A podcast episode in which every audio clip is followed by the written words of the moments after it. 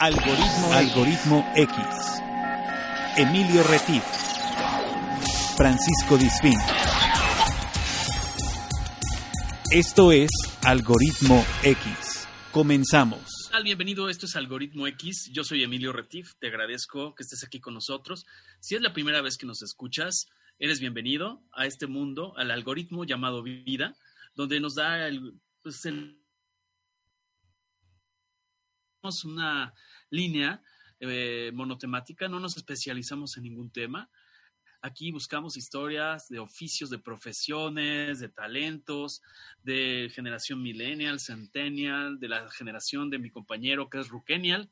Y pues le doy la bienvenida a Paco Disfink, que es mi compañero de aventuras radiofónicas eh, ¿Cómo estás, Paco? Buenos días, buenas tardes, buenas noches, dependiendo de la hora que nos escuchen. Es correcto. ¿Qué tal, Emilio? Muy buenas tardes, buenos días o buenas noches. Bienvenidos sean a Algoritmo X en esta eh, pues nueva emisión del programa. Como decía Emilio, si es la primera vez que nos escuchan, eh, que llegaron aquí por pues por obra de Dios o por como quieran decirle ustedes a lo que esté les esté eh, eh, marcando el camino, eh, pues bienvenidos. Y si ya son asiduos radioescuchas o podcast escuchas de Algoritmo X, sean bienvenidos porque como siempre les tenemos un programazo. Así es. Es la emisión número 100, mis estimados. Es cierto. Esta es la 100, claro, tienes razón. Exactamente. Paco no trajo pastel, pero se nos debemos. Sí, es cierto. En estos 100 programas hemos ido creciendo con, con el apoyo de todos ustedes. Ya nos escuchan en 49 países. Ni pastel trajiste, qué gacho. Y en la ventana, en la ventana de radio llevamos alrededor de 58 programas y también están disponibles. Les recordamos que están disponibles los programas de radio en SoundCloud ¿Y los programas de podcast dónde están disponibles, Paco? Cuéntame. Los programas de podcast los pueden escuchar en cualquier plataforma de podcast. Si ustedes escuchan podcast, eh, lo pueden escuchar en Spotify, en Google Podcast, Apple Podcast, este, Anchor.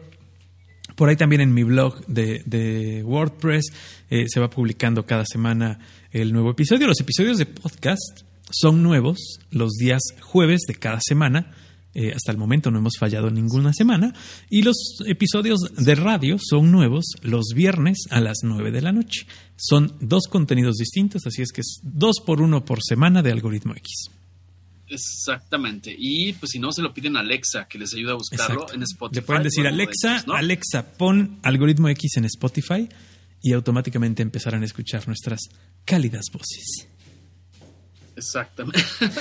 muy bien, el tema de hoy es muy interesante porque tiene que ver con innovación, tiene que ver con emprendimiento, sí, tiene que ver con eh, temas que a nosotros nos gusta impulsar, que es el talento juvenil, todo el emprendimiento, el encontrar un propósito en lo que haces, no solamente el ganar dinero, sino o reconocimiento o aplauso, sino que tenga una utilidad. Entonces, esta emisión trata alrededor de un tema de un joven de 25 años que es licenciado en biotecnología de la Universidad Autónoma del Estado de México, o UAM, como se conoce en el mundo de universidades. Nada más ni nada menos que fue nombrado junto con su socio de proyecto en el 2019 por el MIT, o sea, nada más, no fue por algoritmo X, fue, no, fue por el MIT, inventor del año, por innovadores menores de 35 años en Latinoamérica, cosa que nos atrajo tremendamente como anzuelo eh, al pececillo del río eh, esta historia. Y le doy la bienvenida a nuestro buen amigo Adán Ramírez. ¿Cómo estás, Adán? Bienvenido a Algoritmo X.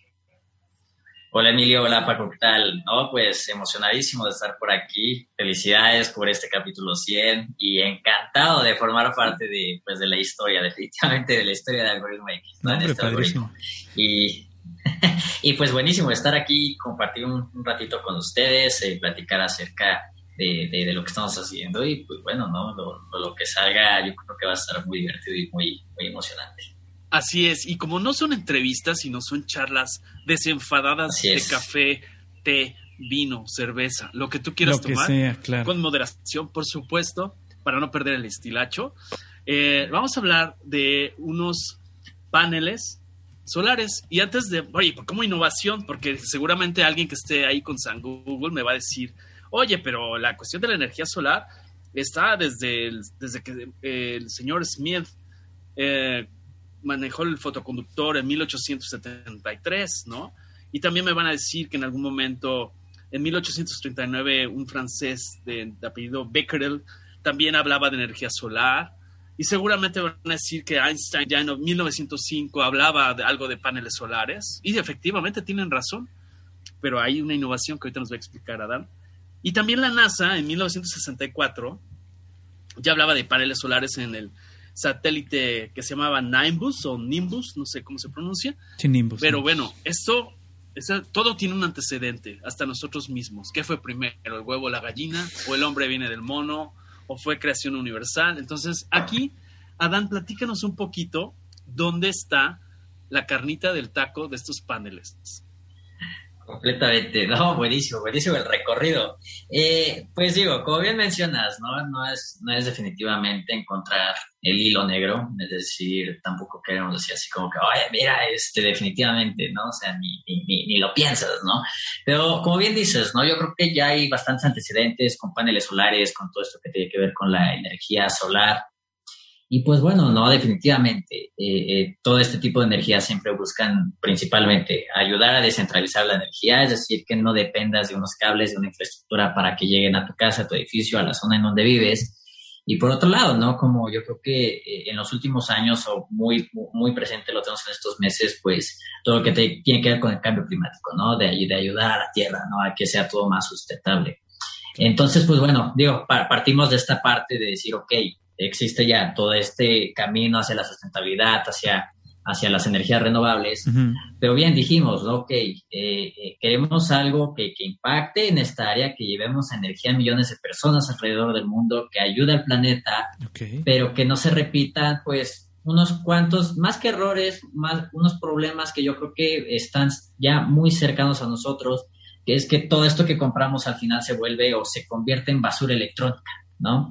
Es decir, que, en 10, 20 años, pues vamos a ver que eh, todo este tipo de tecnologías actuales, pues se convierten en, esta basura y que no vamos a saber incluso qué hacer con ella, ¿no? Sí, claro. Entonces, pues, digo, como mencionaba en esta, en esta breve introducción que me dieron, estudié biotecnología y pues bueno, ahí nos encargamos de ver microorganismos, de ver eh, bacterias, de ver todo esto a escala mini. Y resulta que existe un microorganismo que son las microalgas, es decir, eh, casi casi como las hermanas o las, las primas, primos de, de, estos seres que existen en el mar, que digo, asociamos regularmente con el sargazo, que es una alga, es decir, un organismo grande, un macroorganismo. También existen sus primas, que son organismos muy chiquititos que ni alcanzamos a ver más que en el microscopio, que son las microalgas, ¿no? Entonces, digo, muy rápido las microalgas funcionan como un, como un árbol prácticamente o como una planta, hacen fotosíntesis, generan oxígeno, absorben el dióxido de carbono del ambiente y de hecho, digo, no, no, no se conoce tanto, pero de hecho las microalgas aportan cerca del 70% del oxígeno que hoy en día respiramos. Y de hecho fueron quienes hicieron que la vida fuera posible en la Tierra, ¿no? Porque todo inició desde lo micro hasta ahorita, pues lo macro como a nosotros, ¿no? Cosas más grandes. Entonces, digo, definitivamente tiene un papel muy importante en la vida, en la vida, incluso en el desarrollo de la vida en, la Tierra. Y pues bueno, ¿no? Tomamos este, este microorganismo que genera pues estos beneficios de que, que, absorben el dióxido de carbono del ambiente, es decir, limpian el aire, finalmente oxigenan. Y ahora dijimos, ok, y si ahora lo combinamos con, de una manera para que genere energía y ahora que también tenga un diseño estético y que ahora también se pueda ocupar de distintas maneras, entonces, digo, es como nace, como nace este, estos biopaneles, que fue lo que creamos. ¿Y qué es eso? ¿No? Es utilizar ahora un sistema vivo para aprovechar los beneficios que pueden otorgar al mismo tiempo que ayudamos al planeta y al mismo tiempo que llevamos energía pues a distintas partes, ¿no? Y de una manera diferente.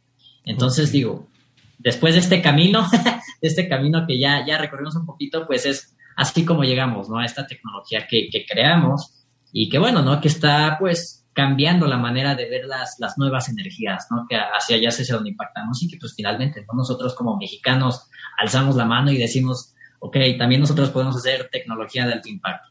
Claro, y esta tecnología que estás diciendo y de la que nos estás comentando que, que nos da, bueno, a mí, a mí en lo personal, yo tengo un, un gusto particular por la energía solar, porque eh, tuve por ahí eh, alguna incursión en venta de ese tipo de materiales eh, hace muchos años.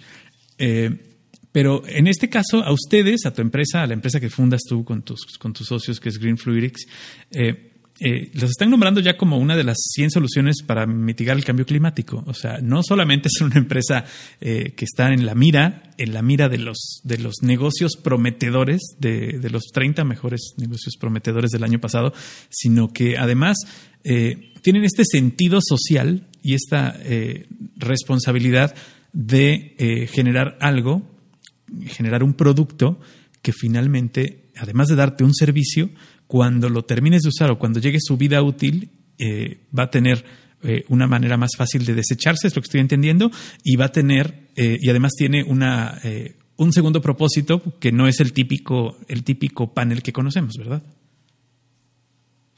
Así es, completamente. como bien mencionas, digo, en el 2019 tuvimos la oportunidad de haber sido seleccionados por miembros del G20, es decir, por esta reunión del G20 que se hace cada año. Tuvo su edición especial en Canadá.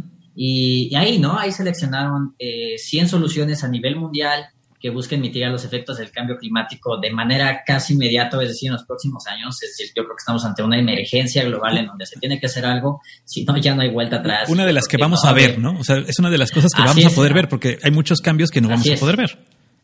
Exacto, exacto, ¿no? Entonces, pues bueno, ¿no? Ahí formamos parte de este listado Fuimos la única tecnología presente de México que estuvo en esas primeras 100 soluciones que seleccionan. Y, así es, ¿no? Así es, el impacto lo tiene porque cómo combinamos naturaleza con tecnología y que finalmente, ¿no? Como dices, cuando llega a su final de, de uso, a su ciclo de vida, pues en lugar de desecharse como cualquier otra cosa a la basura, pues bueno, ahora buscamos que se reaproveche entre cerca del 80 y 90% de todos los materiales y que vuelvan a formar parte de algún otro proceso, para algún otro producto, y que, bueno, no, no se termine yendo a la basura. Entonces, digamos que todo este ciclo en todo momento tiene beneficios para el ambiente, tanto para pues, la persona que lo usa y también incluso económicos, ¿no? Que, que como bien mencionas, ya no solamente sea el hecho de que te des cuenta que tienes un panel solar porque porque lo tienes en tu techo y se te olvida de que lo colocas. Eh, y, o, que te acuerdas cuando te llega el recibo de la luz y dices, ah, sí me bajó mi consumo, ¿no? Sino que más bien ahora buscamos que forme parte de tu vida, ¿no? Que realmente sea algo atractivo, algo bonito y que estés interactuando con él y que la gente vea, ok, sí es posible la sustentabilidad, ¿no? Porque yo creo que es otro punto, ¿no? Que a veces culturalmente, eh, digo, nos atrae cuando existe algún beneficio económico, pero ¿qué pasa si ahora le, dices, ok, aparte del beneficio económico, date cuenta que estás ayudando a que, pues a lo mejor, como bien dices, no para ti, pero que para tus hijos o tus nietos tenga un mundo mejor. Entonces, es, es hacia donde va esta tecnología. Ok, Adán, quisiera preguntarte, entiendo, según lo que nos has dicho, que uno de los grandes beneficios es la parte de que la cuestión de generar energía es la mayor fuente de emisión de gases y que es lo que propicia el efecto invernadero. Y esto con el tema de las algas, a través de la fotosíntesis, no solo eh, generan energía, sino que ahorra, este, generan eh, oxígeno y todo esto. Pero yo quisiera preguntarte, eh, para ubicar, este proyecto surge cuando tú estás en la escuela, en la universidad, a través de un trabajo, y después se les ocurre escalarlo ya a nivel emprendimiento, o en qué fase surge esto, ya como egresado y ya como un empresario emprendedor? No, claro. Eh, surge, surge cuando todavía nosotros éramos estudiantes de la universidad, es decir, íbamos a la mitad de la carrera, prácticamente íbamos quinto semestre, es decir, en ese entonces, pues, digo, cuando vas a, a la mitad de tu carrera tienes alrededor de 20 años, más o menos, 20, 21 años. Entonces, pues bueno, no llega como a ese momento de la carrera en donde dices, no, ya, empiezas a pensar, dices, ok, ya voy a la mitad, ya voy a algo recorrido, ¿a qué me voy a dedicar, no? O sea, ¿hacia, hacia dónde voy a ir? Entonces llega este punto en la carrera en lo que dices, ok, ya voy pensando a qué voy a dedicar, pues prácticamente el resto de mi vida o al menos los siguientes años. Y, y, bueno, no, nosotros, eh, pues en esta carrera de biotecnología en la Facultad de Ciencias de, de la OEM, pues eh, digo, regularmente nos enseñan a que sí, tienes que ser pues ciertamente científico, tienes que escribir artículos, tienes que estar en el...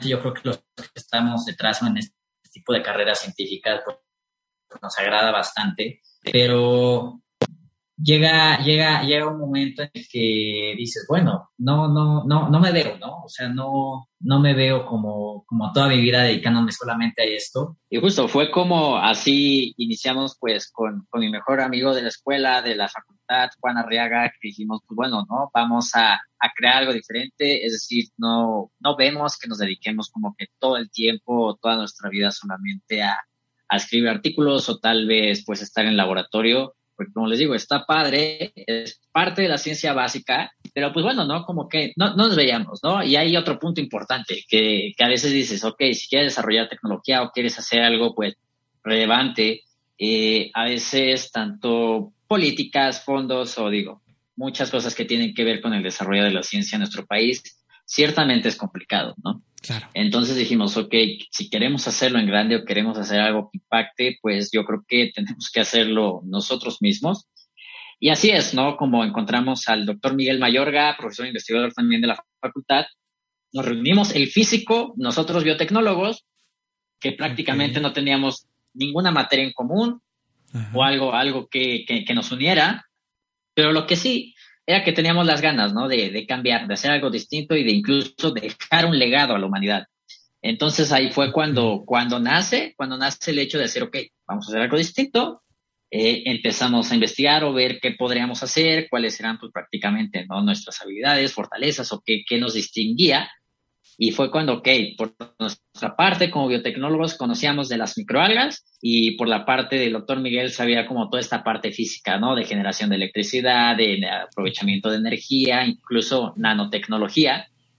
Y, y, así es, ¿no? Así es como, como nace el hecho de, ok, vamos a llevar energía a la mayor cantidad de personas alrededor del mundo, ¿qué proponemos, no? Pero que lo hagamos desde un inicio, es decir, o que nazca, eh, pues sí, nazca eh, de una manera sustentable, eh, de una manera que tenga un impacto completamente sustentable, desde que se crea hasta que literal se muere o se termina de utilizar ello, y que además no esté en una era completamente digital, completamente tecnológica.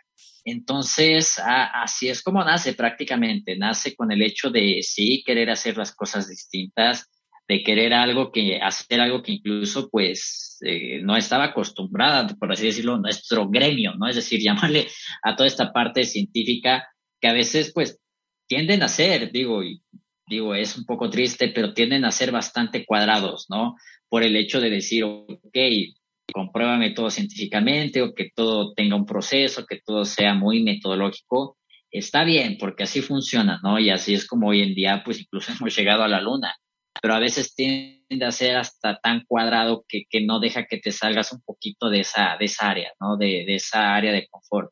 Y nosotros decidimos hacerlo, ¿no? Y nosotros dijimos, ok, vamos hacia allá. Entonces, es, es como nace. Después de eso empezamos a probarlo, empezamos a generar la idea, a sentar las bases.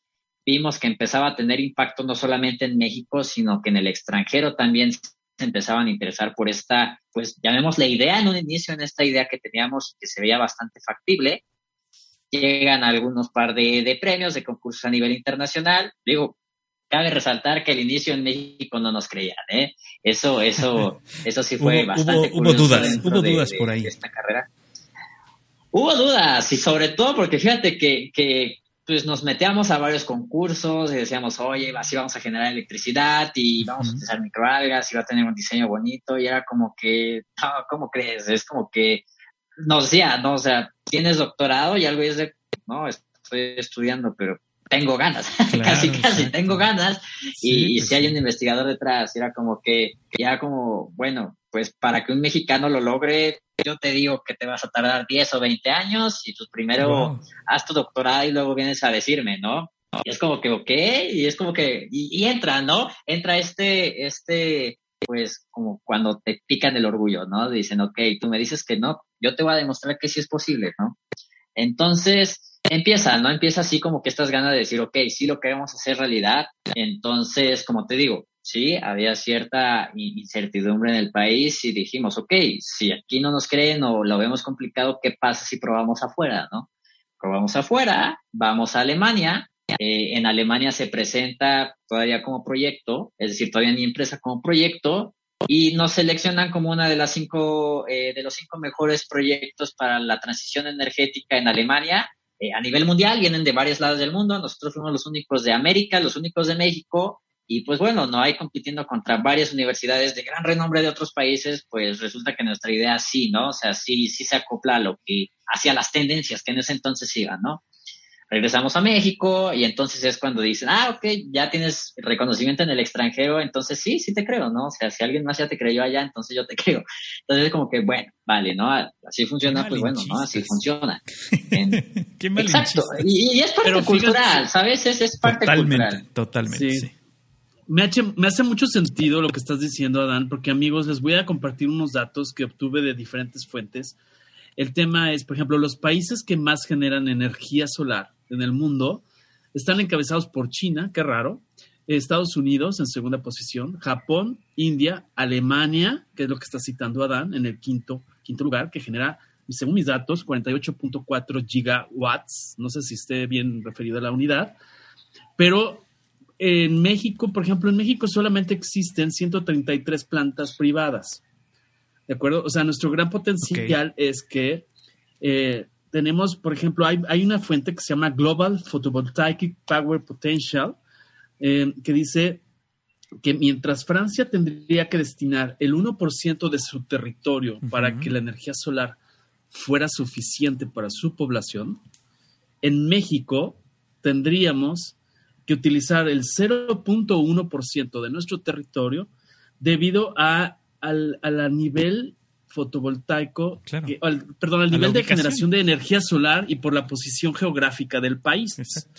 Entonces, hay un gran potencial, pero por nuestra cultura, como lo dice Adán, es así de que no, pues qué bueno que estés viendo otros mercados, porque en lo que México, eh, mercados hogares, mercados industriales, más toda la parte de la, de la cuestión de la reforma energética se pone en orden, pues hay que voltear a ver los ojos. ¿A eso te, refieres, mi estimado Adán? ¿O ya me fui por otro, por otros No, completamente, completamente. México, México tiene una posición geográfica privilegiada, definitivamente. Es decir, aquí, digo, yo no sé a veces por qué existen fallos electivos. Bueno, sí sabemos.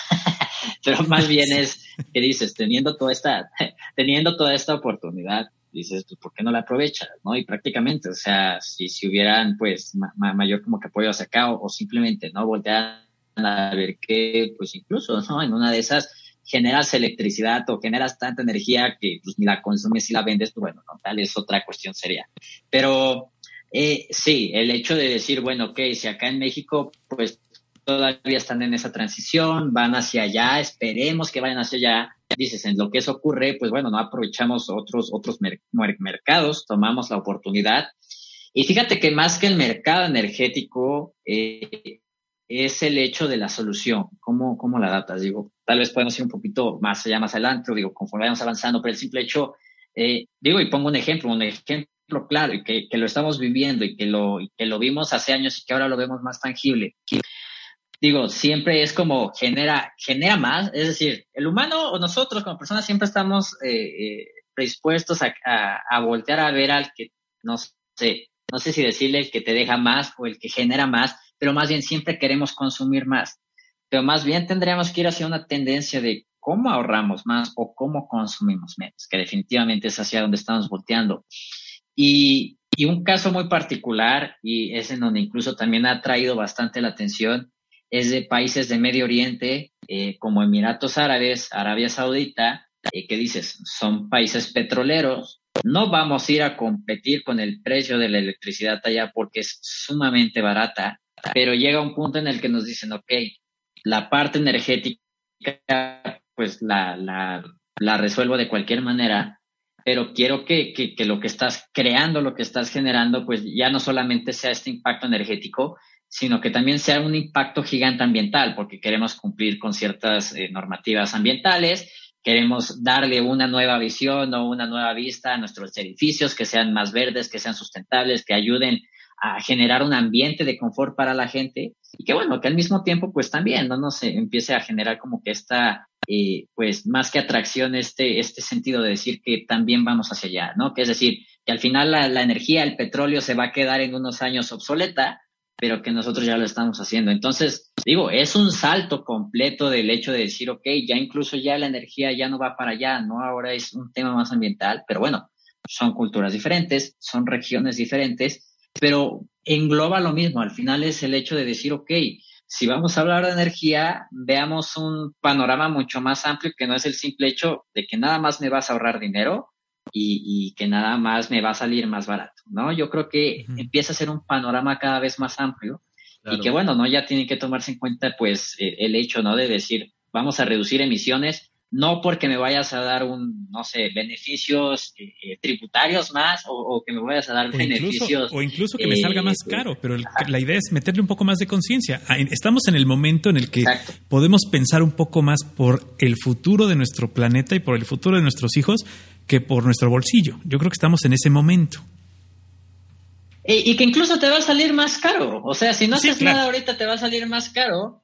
Por ejemplo, existe, hay un término que se le llama que es eh, costo, me parece que es costo, costo del carbono, costo del carbono en la salud, algo así, pero es un costo, ¿no? Al final es el costo del carbono de cuánto te va, o sea, si no haces nada en este momento, si nadie hace nada en este momento, ¿cuánto te cuesta ahorita vivir con, digamos, con la contaminación ambiental? Y en 10 años que literal pues esté a tope la contaminación o que ya haya más de la que realmente podemos sobrevivir, ¿cuánto nos va a costar para entonces pagar todos los medicamentos, salud, hospitales? ¿Y por qué no dices, por qué no mejor invertir ese dinero que a lo mejor voy a estar pues pagando para que mi salud pues esté relativamente bien? ¿Y por qué no lo hicimos desde antes? ¿no? Entonces digo, empieza a ser como bien dices, ¿no? Empieza a ser un panorama mucho más amplio que el simple hecho de decir, me ahorro unos pesos, ¿no? Claro. claro. Oye, Adán, eh, ¿tu mercado va a ser enfocado, por ejemplo, diversificado al sector industrial o va a ser a la cuestión de desarrolladores inmobiliarios? o va a ser enfocado a los hogares? Te hago esa pregunta porque, por ejemplo, eh, en este sentido, México, donde estamos transmitiendo este programa, estamos hablando de, según datos del INEGI, no son datos de mi, de mi este, libreta particular, sino son del INEGI, estamos hablando que más o menos tenemos 32 millones de hogares, aprox. Y según datos que crucé, de esos hogares en México, el 0.5% tienen algún panel solar. Mientras que en Estados Unidos se habla del 12%, en Alemania... que o sea, no, llegamos ni al punto, porcentual. 5. O sea, eso es como una gran, un gran potencial de mercado, pero hay que hacer mucho, mucho trabajo de conciencia. Y ahorita te voy a leer unos, unas opiniones de mi, mi preguntómetro personal. Ese ah, está buenísimo. personal. Este, eh, por ejemplo, quisiera que me, me platicaras un poco cuál es el mercado que tú persigues o cómo está tu, tu mezcla eh, ¿Para quién es esto? Así es. Eh, tú dime, me voy, me voy, primero te explico y luego los, dices qué tal, por dónde va. Va. Sí, sí, sí. Hecho, hecho. Eh, digo, nuestro mercado principal en este momento está orientado a, así como bien mencionas, al desarrollo inmobiliario, sobre todo de edificaciones, porque nos hemos encontrado, es decir, como bien mencionas, ¿no? Definitivamente, digo, hay mucho más gente viviendo en sus hogares que obviamente están en edificios, aunque pues, hay gente trabajando, etc. Pero lo que nos lleva a irnos hacia allá en este momento es porque en los edificios eh, el principal consumo energético se va completamente en aire acondicionado, prender las luces y a lo mejor calentar el agua que, que salen las llaves, ¿no? Y, y digo, es algo que muchos a veces no ven, pero solamente, es decir, digo, aquí otro dato, solamente en el 2020 el 30% de todas las emisiones de dióxido de carbono a nivel mundial corresponde a la operación de edificios. Nada más, a que los edificios estén funcionando, estén prendidos o no, haya gente o no, pero simplemente al hecho de conservarlos y que estén por ahí funcionando, imagínate, el 30% de todas las emisiones a nivel mundial va para allá. Y luego, eso quiere decir que cuando llegan las cuentas, a los que tienen que pagar pues, las cuentas de electricidad y eso, llegan gigantes, en verdad. Uno a veces no, no lo llega a dimensionar, pero estamos hablando de millones de pesos o en otros lados millones de dólares al año solamente por tener pues, la gente con un confort, ¿no? Entonces, digo, es por eso que decimos, ok, sí, y ahí bueno, nada más para poner otro contexto. Luego son de vidrio estas fachadas, digo, vemos todas estas edificaciones acristaladas y dices, ay, qué bonito, ¿no? Y todo. Pero al final, si lo ves desde un punto de vista, pues, térmico u óptico, dices, no inventes, es un horno. O sea, literal es un horno porque le pega el sol y literal estás adentro de, de, un horno, ¿no? Y es por eso que entonces existe un mayor consumo energético y todo. Ahora, finalmente, ¿no? Obviamente, con este, este panel y algo que nos dimos cuenta de nuestra tecnología es que más allá de generar electricidad, de generar mejor ambiente de limpieza de aire, algo que nos dimos cuenta en el camino y que la verdad no lo teníamos desde un inicio, pero luego ya nos dimos cuenta en el camino, es que también este tipo de tecnología permite un confort térmico, es decir, que afuera haya calor y que adentro esté súper fresco o viceversa, porque eso hacen las microalgas, regulan su propia temperatura y esta regulación, digamos, ayuda a que consumas mucho menos energía. Entonces, fue por eso que nos fuimos hacia este mercado, pero finalmente sabemos que, que, que, en los próximos años, definitivamente, conforme vaya avanzando el tiempo, Queremos llegar, sí, queremos llegar a los hogares, queremos que, la gente pueda verlo en sus ventanas, que lo pueda ver en sus muros o en sus, incluso en tragaluces. ¿Por qué es eso? Queremos que esta tecnología, más allá de los beneficios que tiene, pues que también sea estética. Y es algo que se les ha olvidado a muchos inventores, que se les ha olvidado a toda gente, que al final eh, de la vista nace el amor, digo, la gran parte, ¿no? Gran, gran, gran parte del tiempo es de si algo te gusta y se ve bonito, pues, y, bueno, ¿no? Vas y ves los paneles solares y pues ves un rectángulo negro y dices, pues ni de chiste vas y lo presumes con todos tus amigos, ¿no? Chance lo presumes porque te ahorra energía. y dices, oye, mire, te voy a enseñar mi, recibo de cuánto ahorré, pero no vas a llegar y le vas a decir, te voy a presumir cómo se ve mi, mi, techo porque quedó bien fregón todo negro, ¿no? No, pues no. Entonces, digo, es este punto que queremos decirle ahora, también queremos algo estético, y, y, bueno, ¿no? Eh, por otra parte, sí, puede ir hacia un sector industrial, sobre todo para cumplir con sus metas ambientales, que hoy en día están siendo cada vez más exigentes y duras. Eh, y, y, para allá vamos, ¿no? Sobre todo porque incluso se puede aprovechar las microalgas para otros subproductos o incluso en tu casa. Si lo colocas este biopanel en tu casa, en tu edificio, al final todas estas microalgas terminan muriéndose en algún momento, pero bueno, están en constante reproducción te queda una masita, esta masita que se le llaman biomasa, la puedes utilizar como fertilizante. Entonces ahora puedes cosechar en tu mismo edificio un huerto urbano o puedes aprovecharlo para, eh, para extraer algún otro producto de valor para una industria como puede ser eh, la clorofila, que hoy lo vemos ya en, en, todos lados, en refrescos, en varios lados, o incluso el color, un pigmento. Entonces, es amplio el abanico de oportunidades, pero bueno, recapitulando es, nos enfocamos en el sector inmobiliario, posteriormente queremos llegar a las casas y bueno, el sector industrial. Y digo, ya para no extenderme tanto para ahí, a un mediano o largo plazo, definitivamente queremos llegar al espacio, ¿no? Con estos biopaneles. Pero bueno, ya, ya ese es otro tema que tal vez podemos platicar un poquito más adelante. Pero así estamos divididos. Muy bien. Adelante, Paco. Entonces, entonces me estás diciendo que, que eh, o, estoy, eh, ahora estoy, ahora estoy cayendo en cuenta en este, en este producto. Eh, tienen un, tienen un cierto, ¿cuánto, tienen de vida? A ver, vamos a empezar por ahí. ¿Cuánto tienen de vida estos paneles? Así es, estos paneles aproximadamente pueden llegar a durar entre 10 a 15 años, dependiendo el sitio en donde se coloque. Ok, eso, esos son 10 o 15 años de producción de energía y de protección térmica y de todo lo que hacen.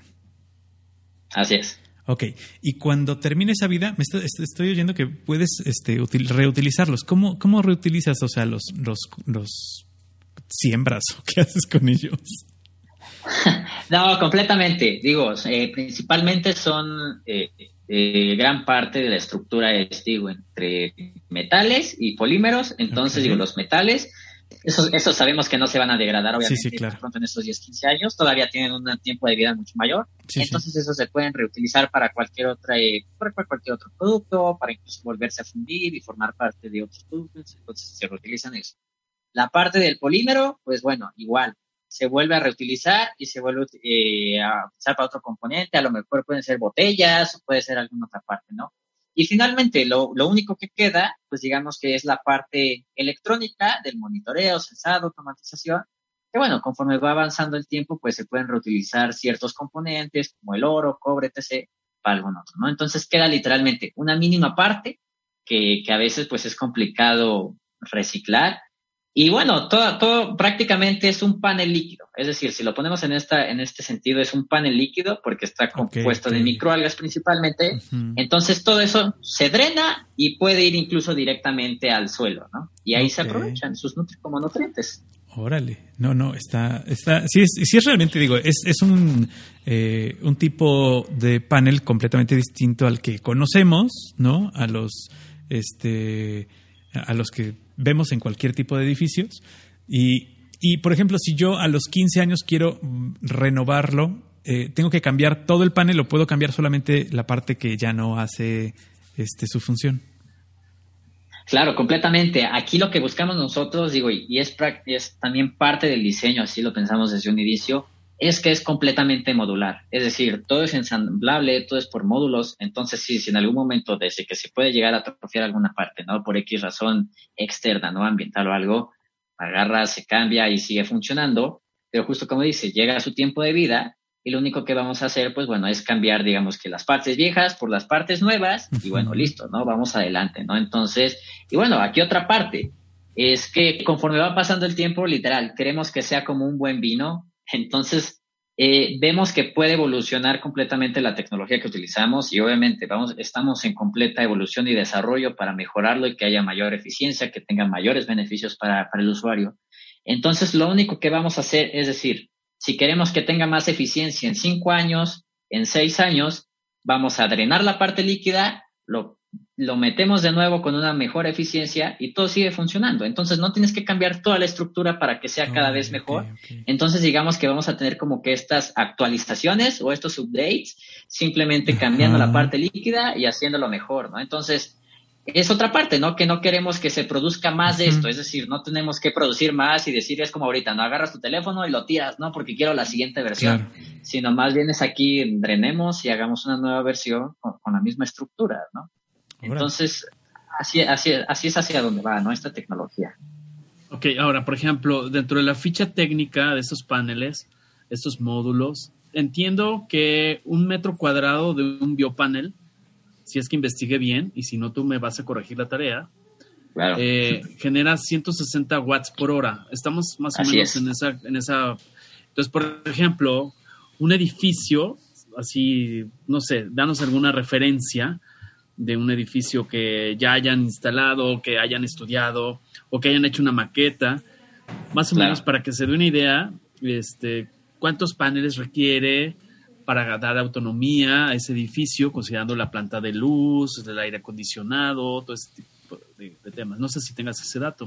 Claro, completamente. Por ejemplo, para un edificio lleno de, oficinas, ¿no? Estamos hablando de un edificio aproximadamente, hablemos unos ocho pisos, unos ocho pisos, donde a lo mejor, eh, sí, va a estar repleto de gente. Digo, ahorita no se viene a la mente como un número correcto y digo, por ahí no, no quiero fallar ahí el número de gente que pueda abarcar, pero un edificio de, de ocho plantas eh, estamos aproximadamente calculando que ocupando simplemente una cara de este edificio, es decir, una cara de aproximadamente, no sé, si tomamos en cuenta una fachada de aproximadamente mil metros cuadrados, es decir, mil metros cuadrados a veces no los imaginamos así como que gigantísimo, ¿no? Pero ya si lo metemos en medidas, literalmente estamos hablando de que simplemente, ¿no?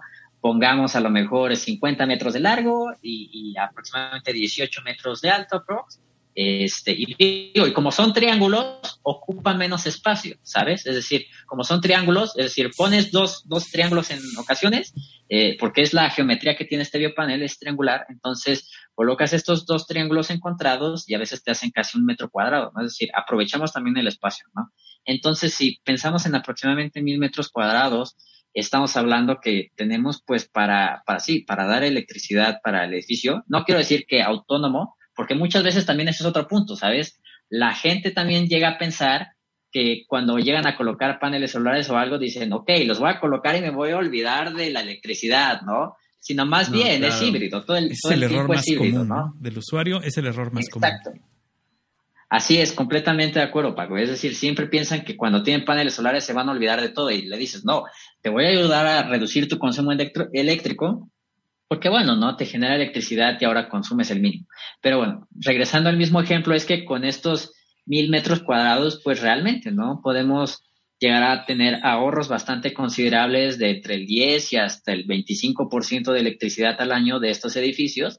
Y bueno, al final se convierten en ahorros no solamente eléctricos, sino ahorros económicos y finalmente, ¿no? Que podemos llegar a reducir cerca de, eh, pues aproximadamente entre 2.000 y 3.000 toneladas de dióxido de carbono al año con todos estos paneles por ahí, ¿no? Entonces, sí, sí, sí termina siendo, ¿no? Un impacto importante.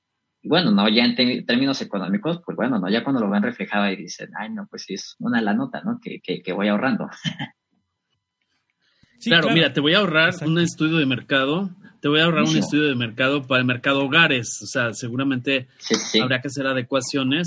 Este no tiene una muestra representativa, evidentemente, es un tanteómetro, pero son preguntas reales, este, donde yo le pregunté, ¿qué dudas tienes para instalar en tu domicilio un sistema de paneles de energía solar? Nos contestaron, no 100 mexicanos, pero sí nos contestaron 10 y dice, si es rentable en cuanto a costo-beneficio en relación al tiempo o se debe esperar a que bajen los precios. Ahí está un tema de percepción y, y acuérdate que en marketing percepción es realidad. Entonces hay que trabajar en desmentir o quitar frenos y, aumentar los motivadores. Otra persona, Cici Cortés, nos dice, no tengo idea de cómo sea. Y el tema principal es la inversión y los cambios. Ese es otro tema. Josefina Lazo, que vive en Madrid, nosotros hicimos hace poco las cuentas. Por lo menos acá en España tienes que hacer una inversión que tarda más o menos ocho años en rentabilizar. Actualmente no cualquiera tiene presupuesto. Entonces hay que trabajar mucho en lo que tú decías hace rato. No es nada más lo que te cuesta, sino toda la cuestión de conciencia.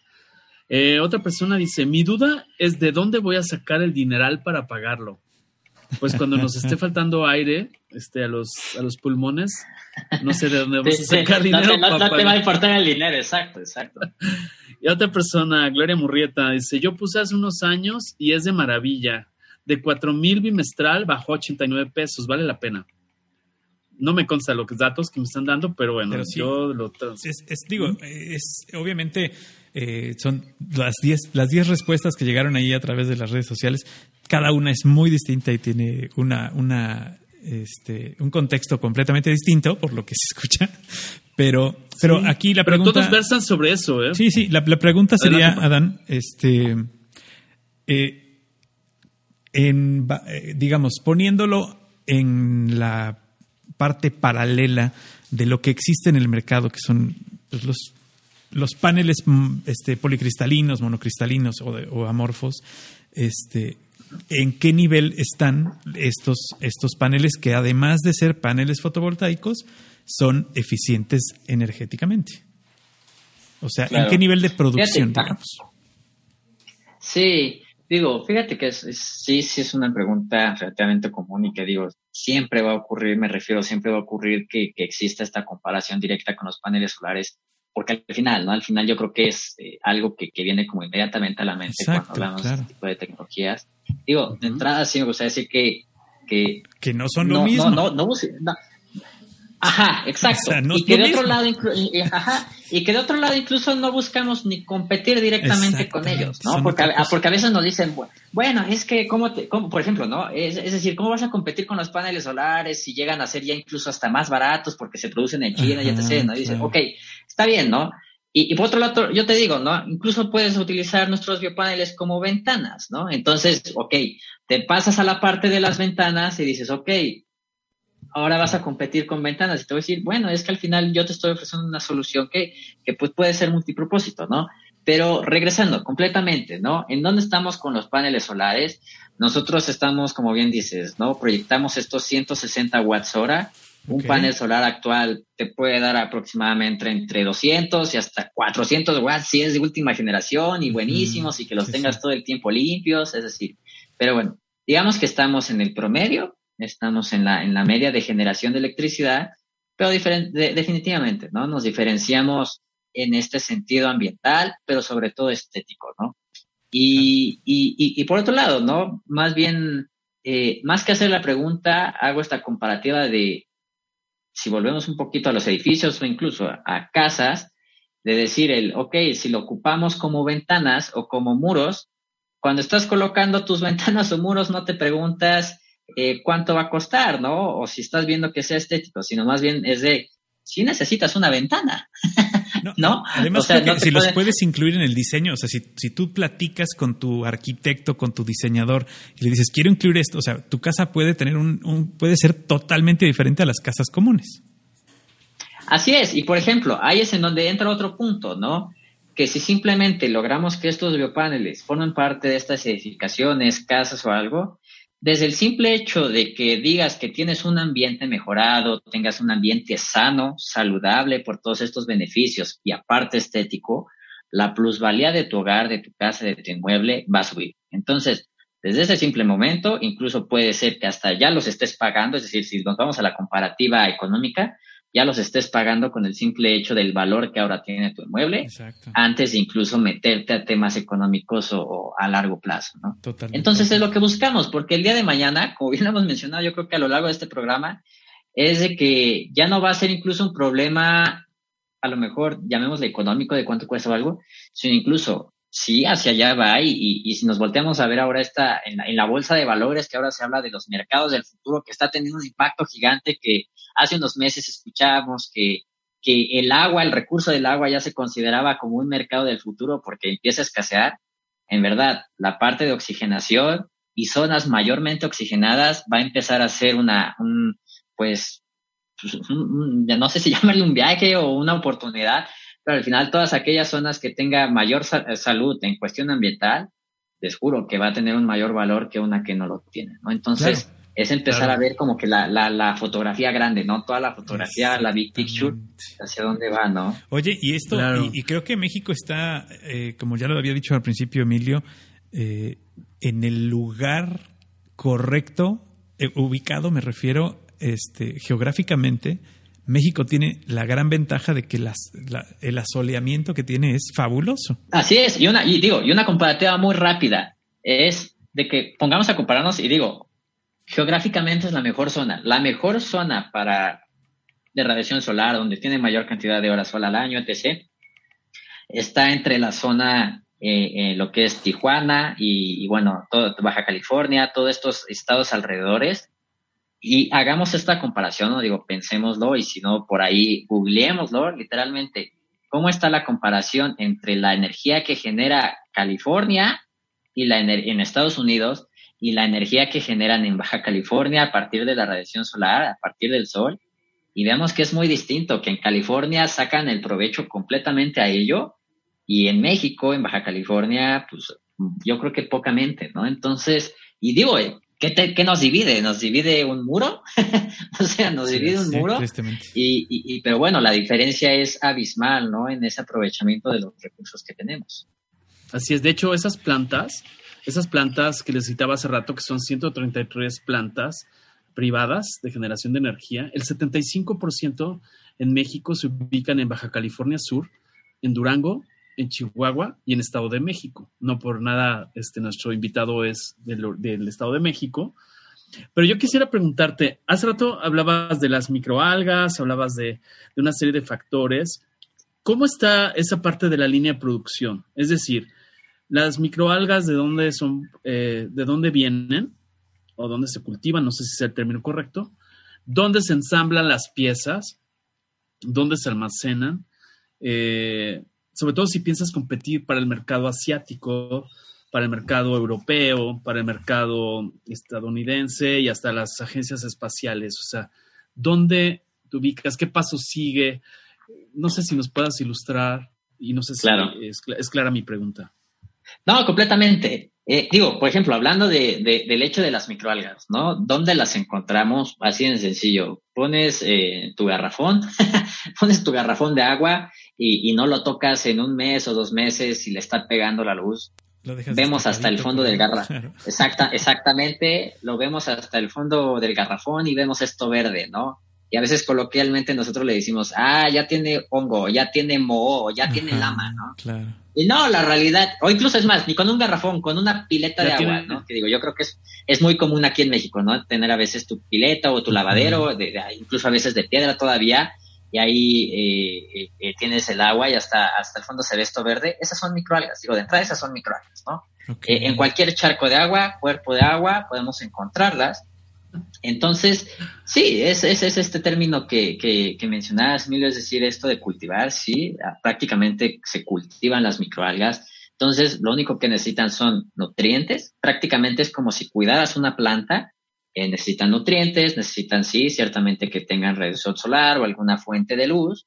Y con eso prácticamente estamos teniendo un cultivo de microalgas, ¿no? Obviamente, existen miles de especies de microalgas y dependiendo del tipo de especie de microalga, tiene los beneficios, es decir, algunas oxigenan más, algunas absorben más dióxido de carbono, incluso algunos tienen pues mayor producción de otros productos de alto valor, como les mencionaba, ¿no? Clorofila, pigmentos, incluso aceites.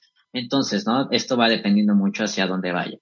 Eh, y bueno, ya hablando ya del ensamblaje o de cómo vamos a competir hacia, hacia esta parte con este tipo de tecnología, pues si al final son seres vivos, tenemos que manejarlos de la manera correcta y pues bueno, no simplemente es escalar, es decir, escalar eh, esta, esta producción de microalgas, como bien les digo, no, no, no existe como una ciencia tan gigante detrás. Realmente incluso uno puede aprender, uno puede aprender y es lo que también buscamos, ¿no? Que ciertamente se genere una educación a partir de estos biopaneles, ¿no? De que vean que es algo que pueden tocar, sentir, que pues prácticamente, ¿no? Incluso hasta los niños pueden aprender a, cultivar sus propias microalgas.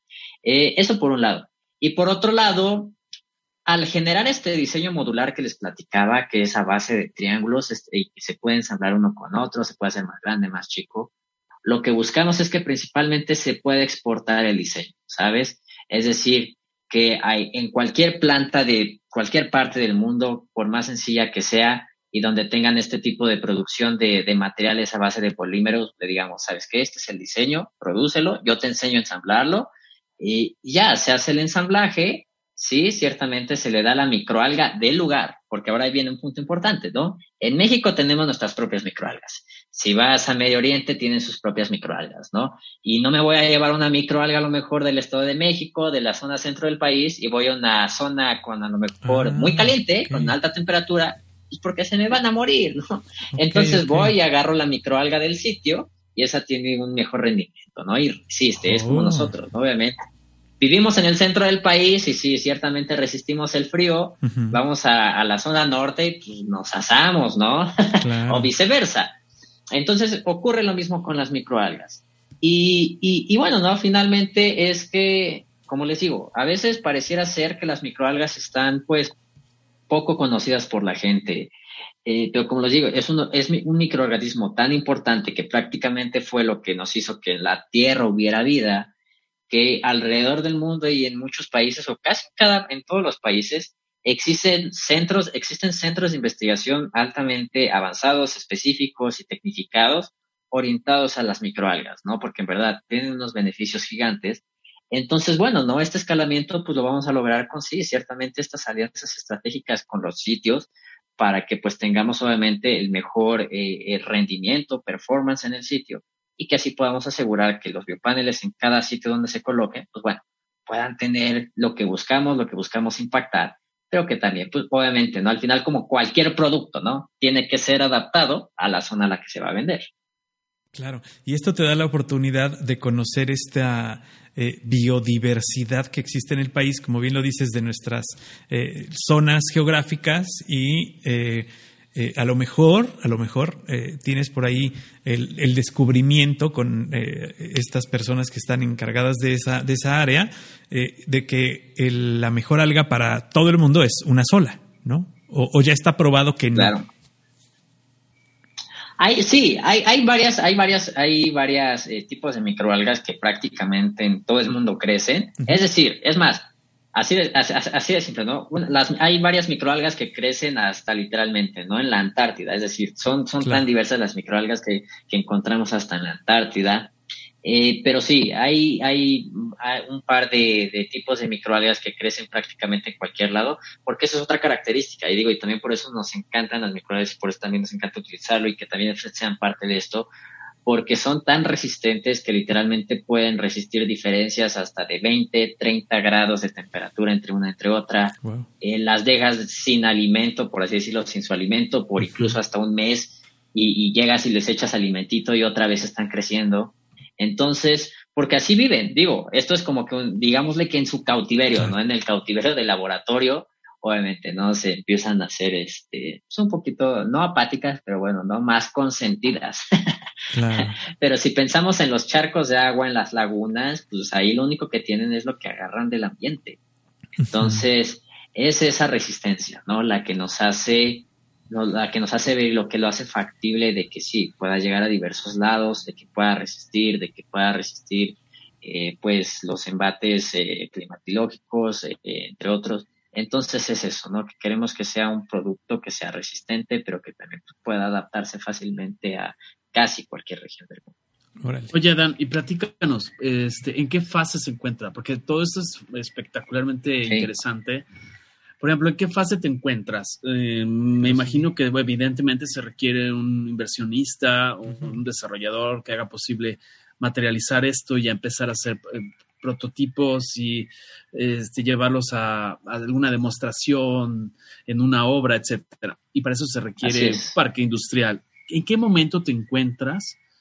¿Y qué pasos siguen? Cuéntanos este, para que nos entusiasme más gente y se acerque y recomiende este proyecto y más gente indague, porque es un tema sumamente importante. Por eso te agradecemos mucho que estés aquí con nosotros.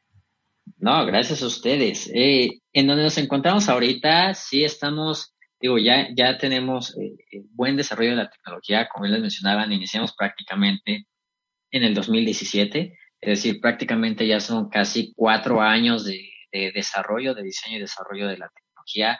Es decir, ya hasta este punto, pues tiene una maduración tecnológica en donde ya estamos empezando a hacer ya las primeras pruebas ya en físico, en sitio, en, a nivel ya real es decir, eh, todavía sí, todavía no salimos al mercado, como bien lo mencionas, porque pues sí, ciertamente, ¿no? Se necesita cada vez hacerlo pues eh, más especializado, cada vez con mejores productos, con, con mejores materiales.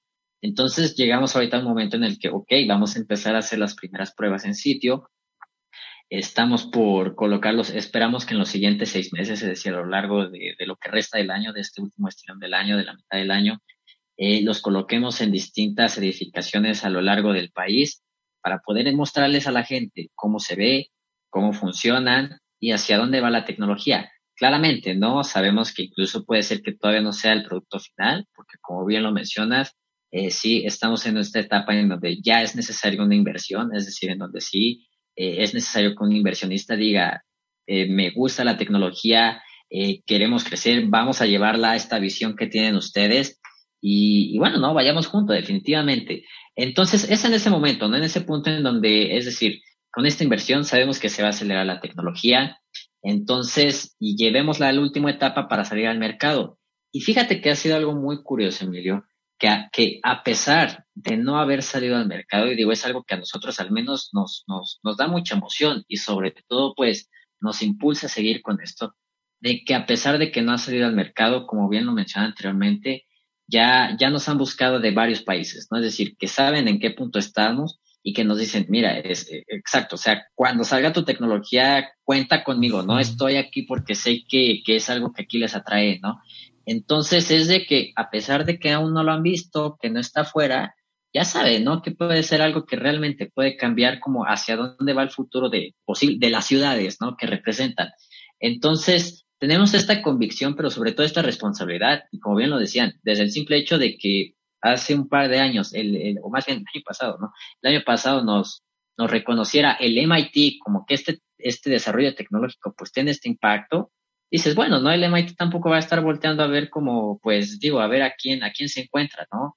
Y, digo, yo creo que nosotros como mexicanos y yo como joven, yo creo que desde pequeño, ¿no? A veces ves las películas y ves estas películas de superación personal o ves estas películas en donde eh, dicen, ah, el niñito, ¿no? Llegó al, al MIT, ¿no? Llegó al espacio, ¿no? Y siempre te la cuentan así. Pero bueno, ¿no? Ves la calidad suavemente, ¿no? De tipo de universidad que llega a ser. Y, sueñas, ¿no? Y yo personalmente, ¿no? O sea, sí sueño con a lo mejor en algún momento, ¿no? poder estudiar ahí o algo, obviamente, ¿no? La situación es contexto o algo, pues a veces no te es tan sencillo ir y dices, ok, a lo mejor por este momento no volteo a ver allá, pero dices viceversa, ¿no? Ellos voltean a ver para acá y dices, órale, ¿no? Entonces, es, es ese punto, ¿no? En donde dices, ok, saquémoslo, sí, que sea una realidad y que esto vaya al mercado. Entonces, pues, es el momento crucial, ¿no? Yo creo que estamos ahorita en, un, en una etapa crucial en donde queremos mostrar este desarrollo tecnológico, que la gente lo conozca, que, que vean físicamente ya cómo es, que bueno, ¿no? Que ojalá que esperamos que eso sea lo que detone esta inversión, ¿no? Que esta inversión sea la que ya sea el último, llamémosle, el último estirón para llegar al inicio de probablemente, ¿no? Una tecnología que sí cambie la manera de cómo vivimos. Que sobre todo cambie la manera no solo de cómo vivimos ahora, sino de cómo vamos a vivir más adelante, que es eh, este es un trabajo a futuro, eso, es lo que tenemos que ampliar nuestro horizonte y ver más allá de donde da nuestra vista ahorita. Pero a ver, en esa precisamente en esa en esa ampliación del horizonte, cuéntanos cómo podría ayudar este producto que ustedes están desarrollando, que creo que es casi, casi como, eh, ahorita se oye como ciencia ficción, eh, lo que te voy a preguntar, pero ¿cómo nos podría ayudar a colonizar otro planeta, como Marte, por ejemplo? No, sí, buenísimo, buenísimo, Paco. Eh, es hacia dónde va. Digo, yo creo que es hacia dónde va esta tecnología. El hecho de que sea una tecnología que, que el día de mañana o que el día de unos cuantos años veamos en el espacio, los que estén allá posiblemente en el espacio vean y digan, ah, esta tecnología me recuerda a casa porque incluso no lo veía cruzando la calle de un edificio y que aquí viceversa en la Tierra digan, esta misma tecnología prácticamente también está en el espacio, ¿no? Que tenga esa versatilidad. Pero sobre todo va a ayudar esta tecnología porque, como bien les decía, ayuda a limpiar el aire, principalmente oxigena y absorbe el dióxido de carbono, y es el recurso principal que necesitamos para llegar a otros planetas. Es decir, Puede haber tecnología muy avanzada, puede haber telecomunicaciones, puede haber energía o a lo mejor viajes súper rapidísimos, pero definitivamente, si no tenemos ni una pizca de oxígeno, no tardamos unos cuantos segundos en dejar de, dejar de existir, no en este mundo ya, sino en este universo, ¿no?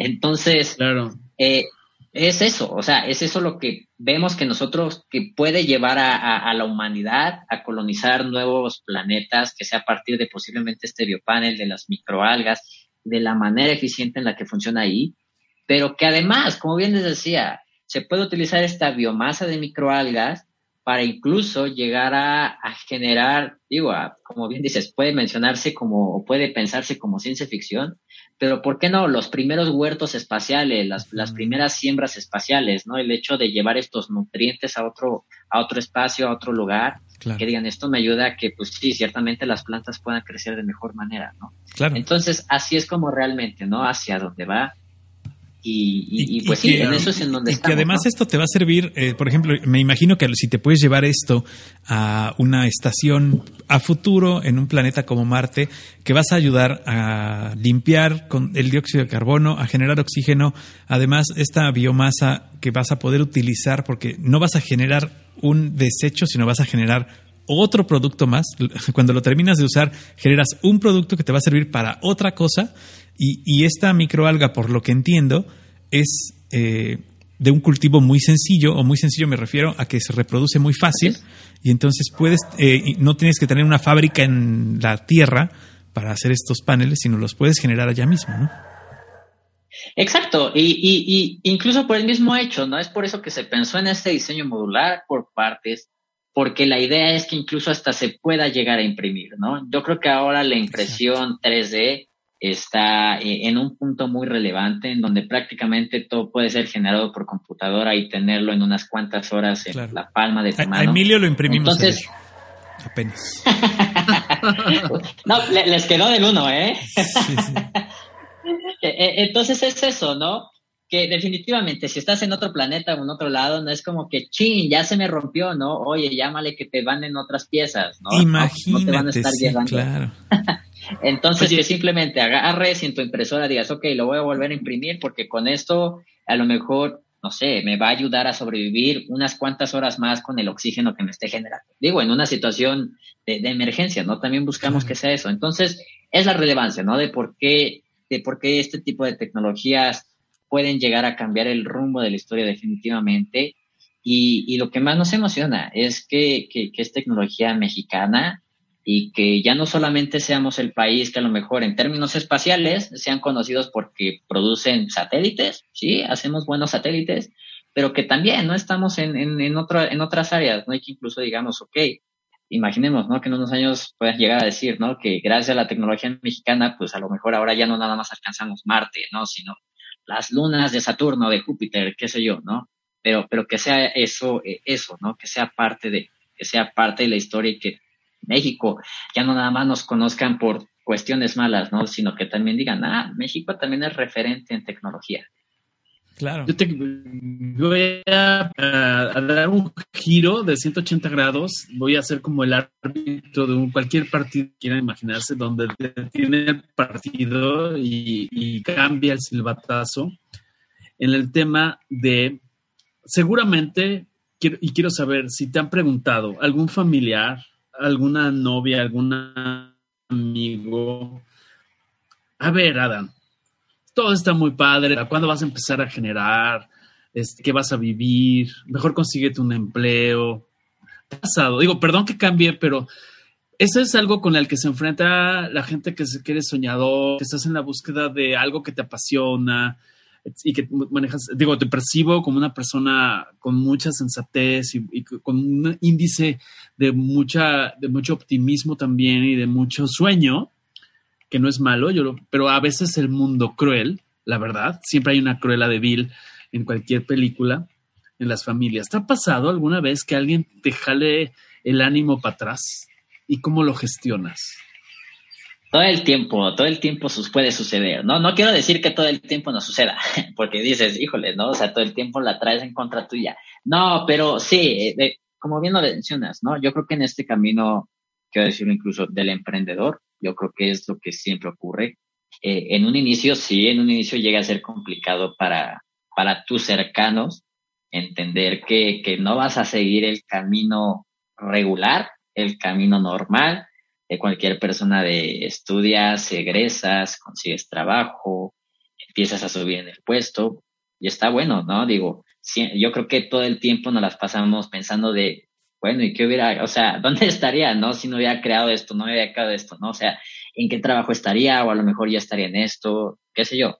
Eh, pero ocurre, ¿no? Pero llega un momento, yo creo que llega un momento en el que, que, puedes demostrarle a las personas en el que te dicen, ah, bueno, ¿no? Sí es cierto lo que, lo que dices, ¿no? O sea, ya no se quedan esos sueños, sino estás demostrando que, que, que tiene relevancia, que puede tener impacto.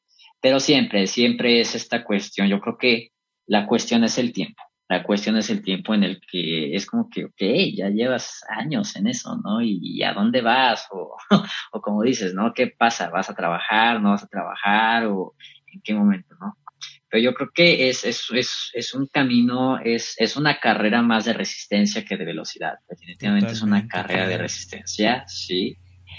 Y pues bueno, eh, yo creo que es algo que hemos aprendido, que personalmente he aprendido en, estos años, de, gestionar las emociones, de tener una inteligencia emocional, pues, bien trabajada, porque sí, el, día de hoy, como bien dices, ¿no? El día de hoy a lo mejor estamos eh, emocionados porque existe interés en otros países, porque a lo mejor ya se acercó a tal persona y quiere platicar más. Llegan dos reuniones, tres, y te dicen, no, ¿sabes qué? No me gusta. Y ya, se, acaba, ¿no? Se, se, acaba esa puerta, dices, se cierra esa puerta, ¿no? Y dices, ching, ¿no? O sea, ya la veía segura, ya la veía por acá, pero nada es seguro en esta vida. Y dices, bueno, ya se cerró esa y, y vamos a ver con quién más, ¿no? O en dónde abrimos más.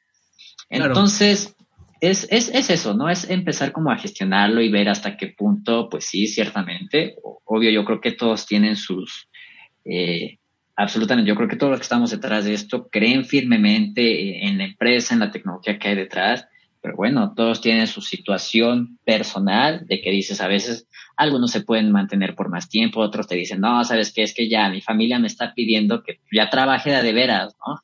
y dices, no, es válido, adelante, ¿no? Pero fíjate que nos hemos dado cuenta que parte del equipo, a pesar, hay algunos que sí se han mantenido y hay otros que, pues, como te digo, por todas estas cuestiones han tenido que salir pero yo creo que algo que hemos aprendido, hemos visto, es que todos aquellos que han pasado por el equipo y que a, lo mejor ya ahorita ya no están de lleno, han, han conseguido aprender nuevas habilidades que antes no tenían, que incluso que ni la, en la escuela lo aprendieron, ¿no? Es decir, estas nuevas capacidades de decir, ok, yo estoy frente a las adversidades y cómo las resuelvo, ¿no? Y han llegado a trabajar ahora en grandes empresas, ahora trabajan en grandes empresas y tienen unos puestazos y a veces sí te dices, no, híjole, yo también podría tener ese puestazo, ¿no?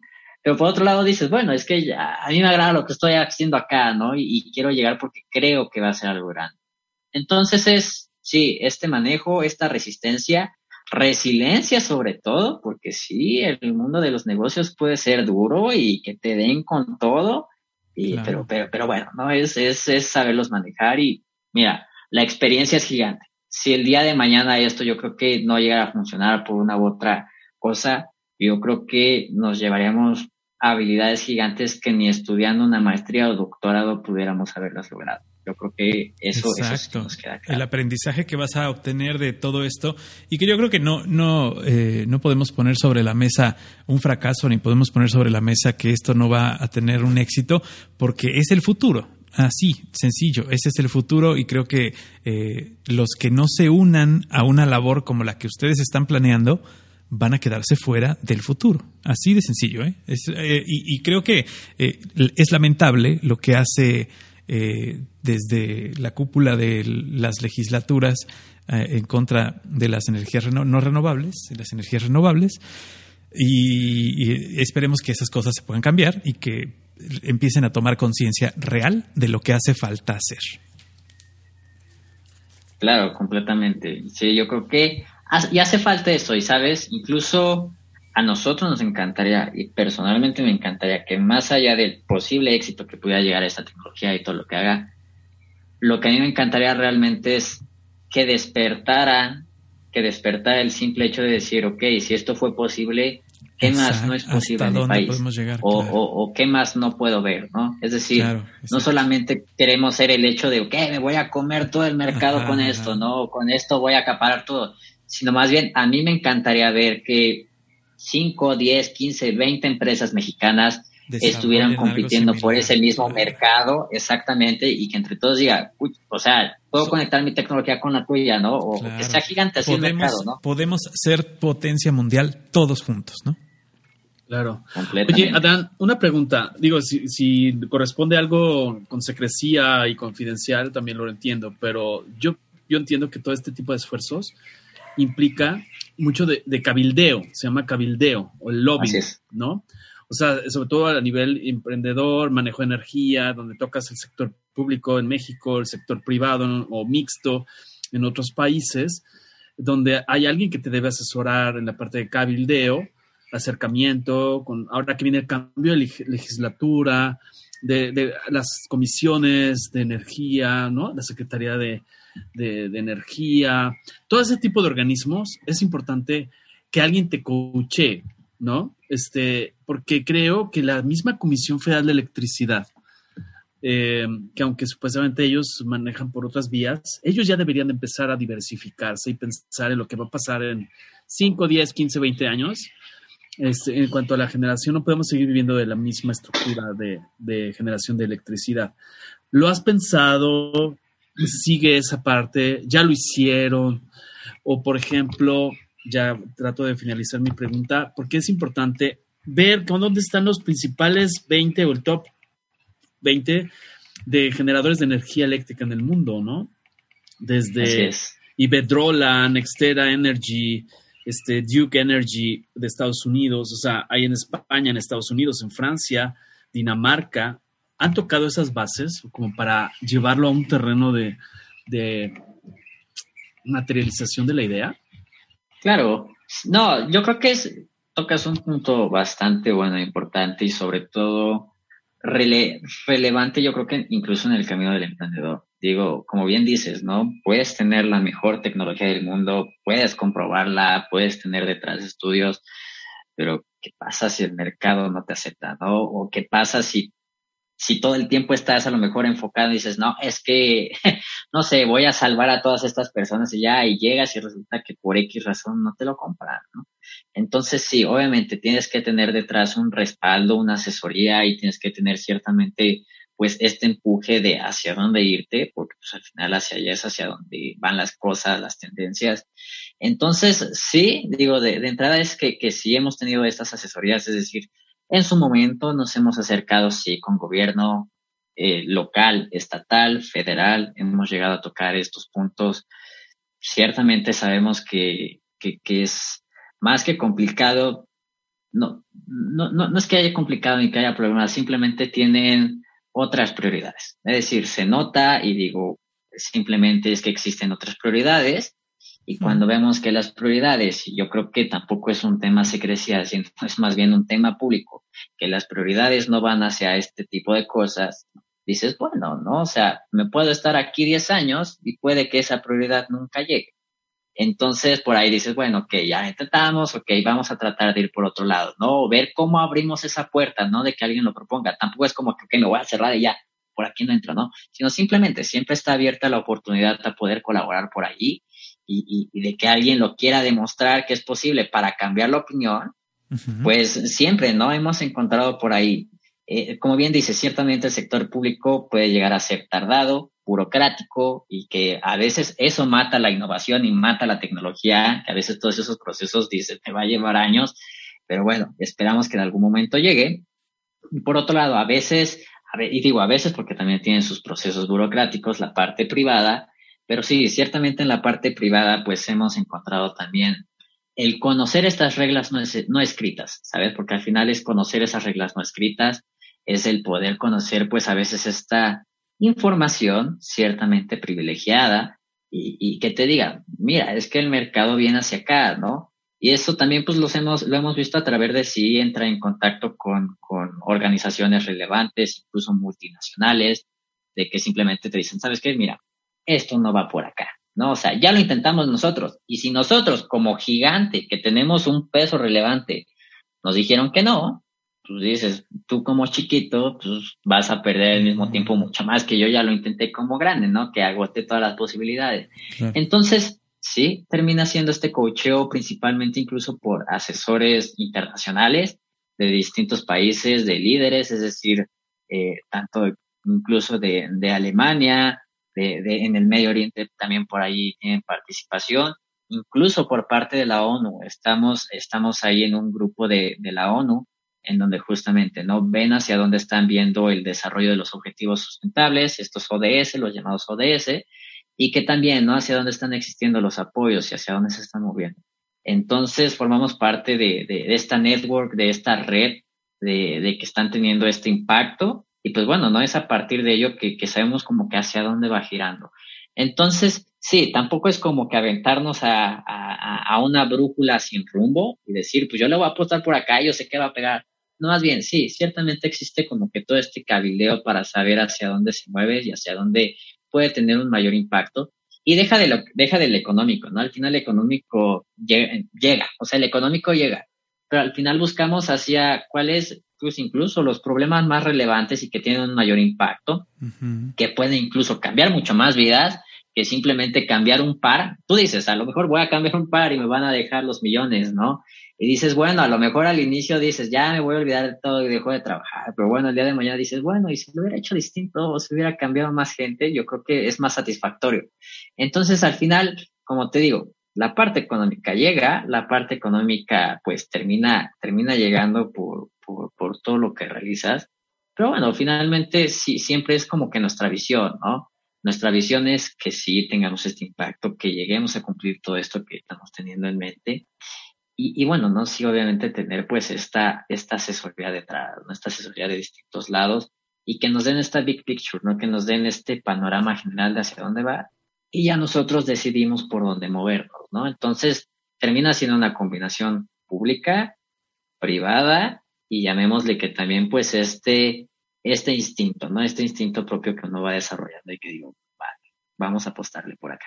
Exactamente. Además, creo que es muy importante lo que acabas de decir. Eh, sin importar de dónde venga y hacia dónde vaya eh, eh, el desarrollo de esta tecnología, lo importante es que se está haciendo, que está dejando un precedente, que está dejando una huella y si impulsa para que los estudiantes de ingenierías, de bioingenierías o incluso de agronomías o de cuestiones de otro estilo así, eh, se dediquen o se enfoquen a este tipo de tecnologías, creo que ya eh, la semilla que tú estás sembrando se, se, germina de una manera adecuada.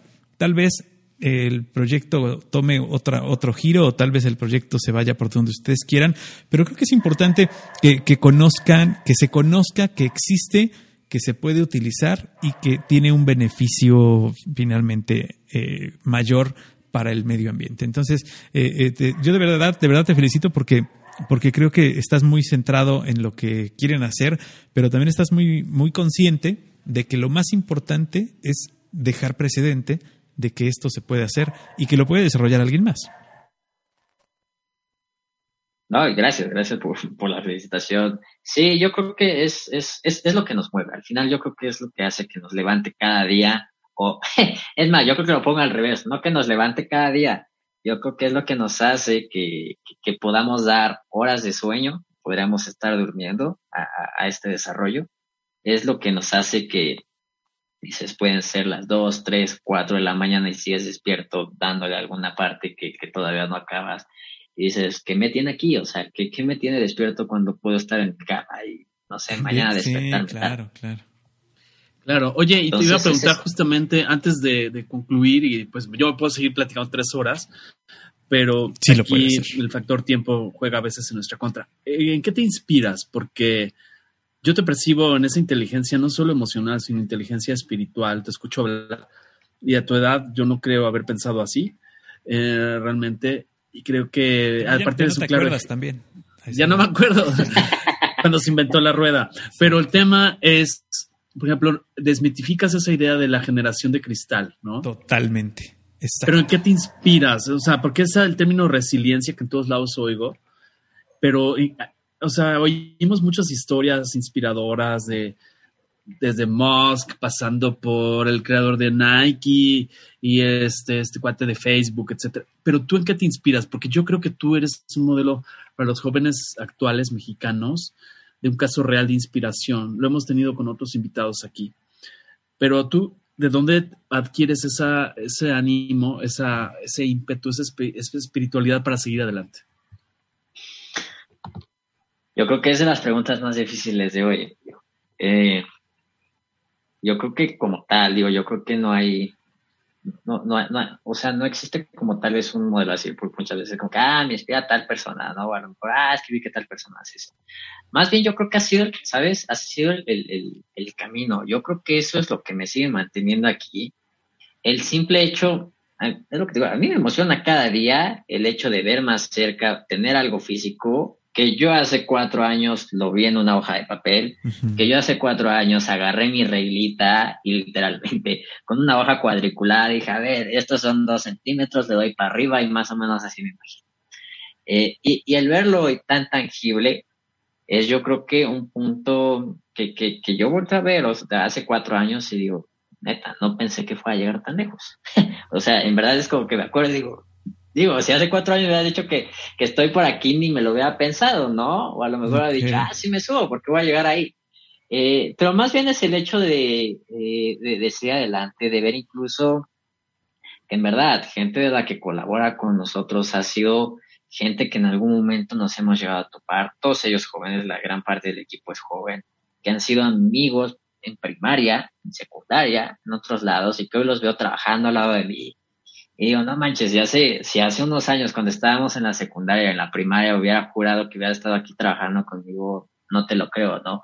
O que a lo mejor hace unos años, estando durante la carrera echándome una torta, estando ahí eh, esperando clase, hubiera imaginado que con mi mejor amigo hubiera estado en otro país a miles de kilómetros de distancia y a lo mejor hablando en otro lado, tampoco te lo creo. Pero hoy que lo veo y digo, me gusta lo que hago, me gusta hacia dónde va y sé que si voy siguiendo por aquí, voy siguiendo, pues teniendo esta felicidad, esta tranquilidad, bueno, no tranquilidad, porque sí, hay estrés detrás y obviamente todo el tiempo estás corriendo, pero más que eso es decir, ese, ese confort de sentirte bien contigo mismo, decir, pues, estoy haciendo bien, pues yo creo que me, me inspira mi yo mismo de hace cuatro años. Yo creo que es eso. O sea, me inspira el hecho de ver de dónde partimos, y hacia dónde vamos, eso es lo que me inspira. O sea, el, hecho de decir, ok, sí, partimos desde aquí, me encanta compartirlo con los demás, ir hacia más. Pues digo, ¿no? Obviamente, detrás de todo esto también existe el hecho de, de pues, pues ver que obviamente los que están alrededor están bien, que, que simplemente exista pues este, este confort. Digo, excelente. Yo creo que al final, mucha gente a veces puede iniciar a decir, ok, emprendedor, eh, emprendedor Elon Musk millonario, Dices sea, al final es un sueño eh, eh, material. Pero más allá de eso es el, es, es, el disfrutar lo que estás haciendo. Yo creo que no, no queda más que eso. O sea, no es decir de, bueno, no me respondiste a quién te inspiras, pero yo, o sea, lo que te puedo responder es que me inspiro el hecho de ver el camino, lo que logramos y lo que podemos seguir y cómo también cambiamos la vida de la gente que está a nuestro alrededor. Como bien les digo, ver a gente que colabora con nosotros y que hoy empiezan a trabajar en empresas mucho más grandes que incluso nosotros, porque claro, eso es obvio, o sea, gente que incluso eh, pasar de estar con nosotros y a lo mejor estarnos desvelando o haciendo unos trazos con lo que tenemos a la mano. Yo verlo en otro lado, digo, pues yo quiero cambiar más, más, más la vida de más gente así, ¿no? Y si lo puedo ayudar, pues digo, ya me di por bien servido. Entonces, es, ha sido eso. No, pues la verdad es que eh, me dejas con, con, un gran sabor de boca, con un muy buen sabor de boca con tus palabras, porque eres una persona muy centrada, tienes muy bien, muy claro tu objetivo y muy claro que el camino que has recorrido es lo que te ha llevado a donde estás. Entonces creo que eh, para tus 25 años que tienes ahora, eh, estás más centrado que Emilio y yo juntos y eso es importante siempre. bueno, eso no es una referencia. además no es, algunos lo podrían tomar hasta como insulto. De hecho, sí, me, retracto en eso porque no, no es mucho, no es mucho, no es mucho que lo, que podemos decir. Pero no, de verdad que, creo que, eh, tu empresa eh, tiene un líder eh, en ti en el que en el que pueden confiar y ojalá ojalá de verdad que, que, deseo para ti para tu empresa para tu emprendimiento y para lo que estás ya a punto de tener en tus manos como tú lo dices tangible sea todo un éxito y sea algo que inspire si no es aquí en México pues ahora sí que donde sea que se pueda inspirar y se pueda utilizar ojalá se utilice para bien de la humanidad así de simple Gracias, Paco. Muchas gracias. Esperemos, esperemos que llegue. Esperemos que, así sea. Sí, sí, así será. ¿Tienes alguna frase, algún mantra personal? ¿Alguna que hayas tú escrito, no? Tanto que ya no me dijiste que, que te inspiras, pero alguna frase que tú digas, ¿estas frases manufactura de Adam o todavía no la hace? hay una, hay una por ahí, digo. A ver, venga. La, sigo pero definitivamente, ¿no? Es el hecho de de, que la, la, innovación no es, eh, no es un sueño, o sea, definitivamente la innovación no es un sueño, es decir, todo lo nuevo no es un sueño nada más, sino es el, la innovación nace del hecho de, de colaborar y persistir. O sea, yo creo que el día de hoy no llegamos aquí, yo no llegaría solo aquí, eso es claro, y, digo, y siempre lo puedo recalcar, que definitivamente hoy no estoy aquí por mí mismo, sino hoy estoy aquí, hoy estamos en donde está todo el equipo, porque todos nos juntamos y decidimos hacer algo diferente. Y te apuesto que si sin esa persona que a lo mejor hoy ya no colabora aquí, pero que sí en algún momento otorgó su tiempo, dio su tiempo y estuvo aquí con nosotros, creyó en esto, sin ese aporte que pudo haber hecho, no habíamos logrado a lo mejor ni esto que estamos haciendo, ¿no? Entonces, o sea, por eso es que de esta manera, ¿no? O sea, innovar no es un sueño, sino simplemente es cuestión de persistir y colaborar, ¿no? Perfecto. Muy bien. Pues Adam, a nombre, a nombre de Paco Disfink, y del mío propio, de toda la gente que nos escucha en Algoritmo X. Te agradezco de verdad, te felicito. Y pues bueno, esperamos pronto que nos busques y nos digas, hay avances, hay noticias y las compartimos. habemos Biopanel. Es correcto. Exactamente. Sí, exacto. ¿Me parece bien? Entonces, muchas gracias. Paco, no sé, ¿quieras comentar algo? No, no, yo ya estoy, este, eh, de hecho, eh, vuelvo, vuelvo y reitero la, la, felicitación a Dan, este, por, por todo lo que han logrado. A ti, a tu equipo, obviamente, como bien lo dices, sin la colaboración de otros, uno no sería nada. Entonces, creo que es importantísimo que reconozcas y que tengas presente que es un trabajo en equipo y que el equipo, mientras más grande, mejor. Siempre. Así es. Entonces te felicito, te agradezco. Pues y este y este es tu programa. El día que tengas eh, noticias, adelante. Este ya sabes que por aquí podemos hacer la presentación oficial de tus productos. Ah, buenísimo. ¿Eh? encantado, claro que sí. Te, agradecemos muchísimo que hayas tomado el tiempo, que es lo más importante que tenemos en nuestra vida, eh, para platicar con nosotros y con nuestra audiencia de, Algoritmo X. Un gusto estar con ustedes y pues bueno, que nos hayan escuchado por aquí un ratito, que hayan llegado hasta este punto del programa. Así es, porque lo bueno de escucharlo, si no lo puedes escuchar todo completo, por partecitas. Y como dice Paco, ese es el mantra de Paco. El mantra de Paco, sí, ese, este, escuchen, comenten y compartan. Hasta la próxima. Algoritmo, Algoritmo X. Emilio Retif, Francisco Disfín. Esto fue Algoritmo X.